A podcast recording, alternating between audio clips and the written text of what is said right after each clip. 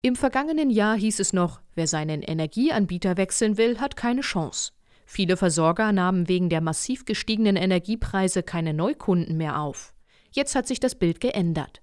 Die Strom- und Gaspreise an den Börsen sind seit Wochen im Sinkflug und einige Unternehmen bieten wieder Neukundentarife an. Wir haben einerseits die Grundversorgungs- und die Bestandskunden, die teilweise immer noch Preiserhöhungen bekommen und auch in den nächsten Wochen und Monaten noch Preiserhöhungen bekommen. Und wir haben die Neukundenpreise, also das, was die Menschen sehen, wenn sie aktuell nach einem neuen Tarif schauen. Und die Preise sind seit Herbst letzten Jahres massiv eingebrochen. Sagt Lundquist Neubauer vom Vergleichsportal Verivox. Wie es kommt, dass einige Grundversorger und Stadtwerke ihre Preise anziehen? Sie decken sich langfristig mit Energie ein und reichen die hohen Preise, die sie im vergangenen Jahr an der Börse zahlen mussten, an ihre Kunden weiter. Es gibt aber auch Energieversorger, die kurzfristiger einkaufen und die Preissenkungen schneller weitergeben.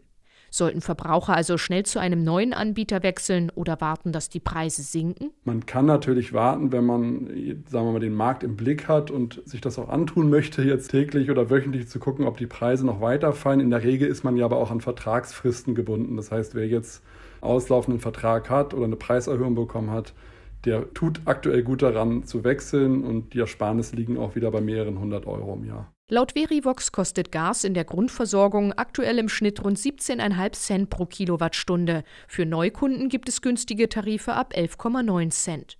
Eine Musterfamilie könne durch einen Wechsel des Anbieters über 1000 Euro sparen. Beim Strom sind weitere 400 Euro drin, rechnet Lundquist Neubauer vor. Hassibe Dünder von der Verbraucherzentrale Berlin gibt zu bedenken. Dann darf man aber auch nicht vergessen, wenn man hier so einen Zweijahresvertrag eingeht, dass man auch für die Zeit auch für den Preis sich gebunden hat.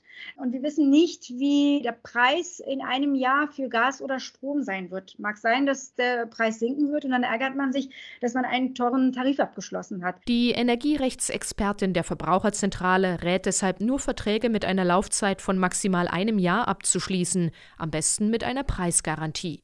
Sonst behalten sich die Anbieter vor, ihre Preise jederzeit zu ändern, niedrige Großmarktpreise hin oder her. Hier ist es dann aber für den Verbraucher ziemlich schwierig, den Versorger zu einer Senkung zu bewegen.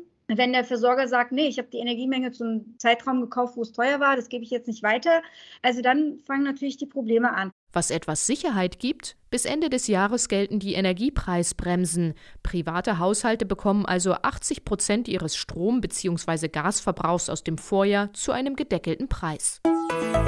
RBB 24 Inforadio vom Rundfunk Berlin-Brandenburg.